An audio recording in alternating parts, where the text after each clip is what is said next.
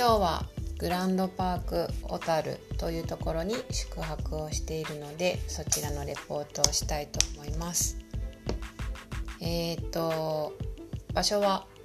北海道小樽市小樽築港駅から徒歩6分ぐらいの場所にあるグランドパーク小樽です、えー、入り口からすごく広くて昔よく結婚式で使うような真ん中に何でしょうね装飾みたいなのがある両端に階段があってそこから新郎新婦が降りてくるみたいなイメージの階段が、えー、ロビーにあります、えー、フロントは4箇所ぐらい準備されていてもう私は着いたのが遅かったので待たずにすぐチェックインできました、えー、朝食なしのプランで部屋は9階。ちょっと広めのツインルームに泊まっています。マウンテンビューのお部屋ということで海側ではないとこですけど、まあ、山が見えたり住宅地が多いのでその住宅が見える景観です。えっ、ー、と作られた年代を推測するとまずバスタブに洗濯物を干す糸糸じゃないですね。ロープを置くところがあってでトイレもあの低いタイプのトイレ。タンクがついていない。とかベッドのところにコンセントがないっていうのを考えると、えー、一気に建てられた時代の中でえー、同じように建てられた建物なんではないかなっていうふうに思います。えー、テレビの下にタンスのようなもの、えー、荷物置きもあります。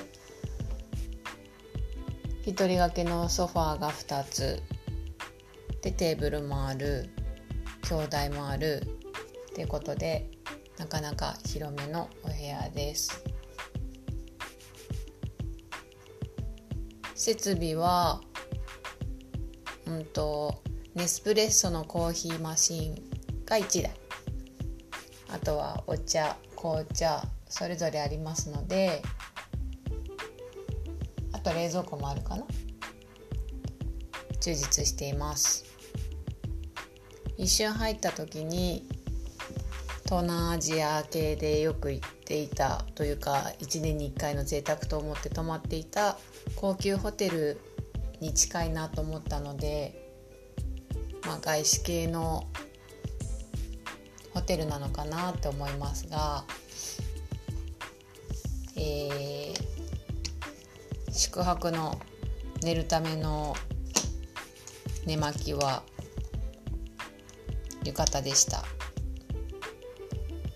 そこは日本なのでギャップがあって面白いなと思います。えっ、ー、と泊まるだけだともう来ないかもしれないと思っていつも朝食をオプションで頼もうかなと思ってますが宿泊者割引で2800円の税込み。税抜きか。です、えー、ビュッフェスタイルです。食べるところは海に面しているところもあるのでえー、ヨットを見ながら朝ごはんを食べることができました。ご飯パンそれぞれありますけどパンはクロワッサンなかったえー、やっぱり海の幸がたくさんあって美味しく食べられた中の美味しかったのはゴロゴロ野菜のスープカレーですかね。ズッキーニナスキャベツ人参も美味しかったな。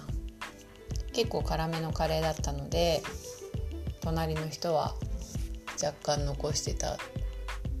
形跡がありました。とは飲むサラダでトマトジュースとオレンジジュースがミックスされてるやつがサラダバーにあってそれも美味しかったです。と小樽チャウダーっていうのがあってクラムチャウダーのスープなんですけどエビが丸々1個入って1匹入ってたりあと大量のあさり貝類が入っていたり惜しみない魚介類のスープも美味しかったです。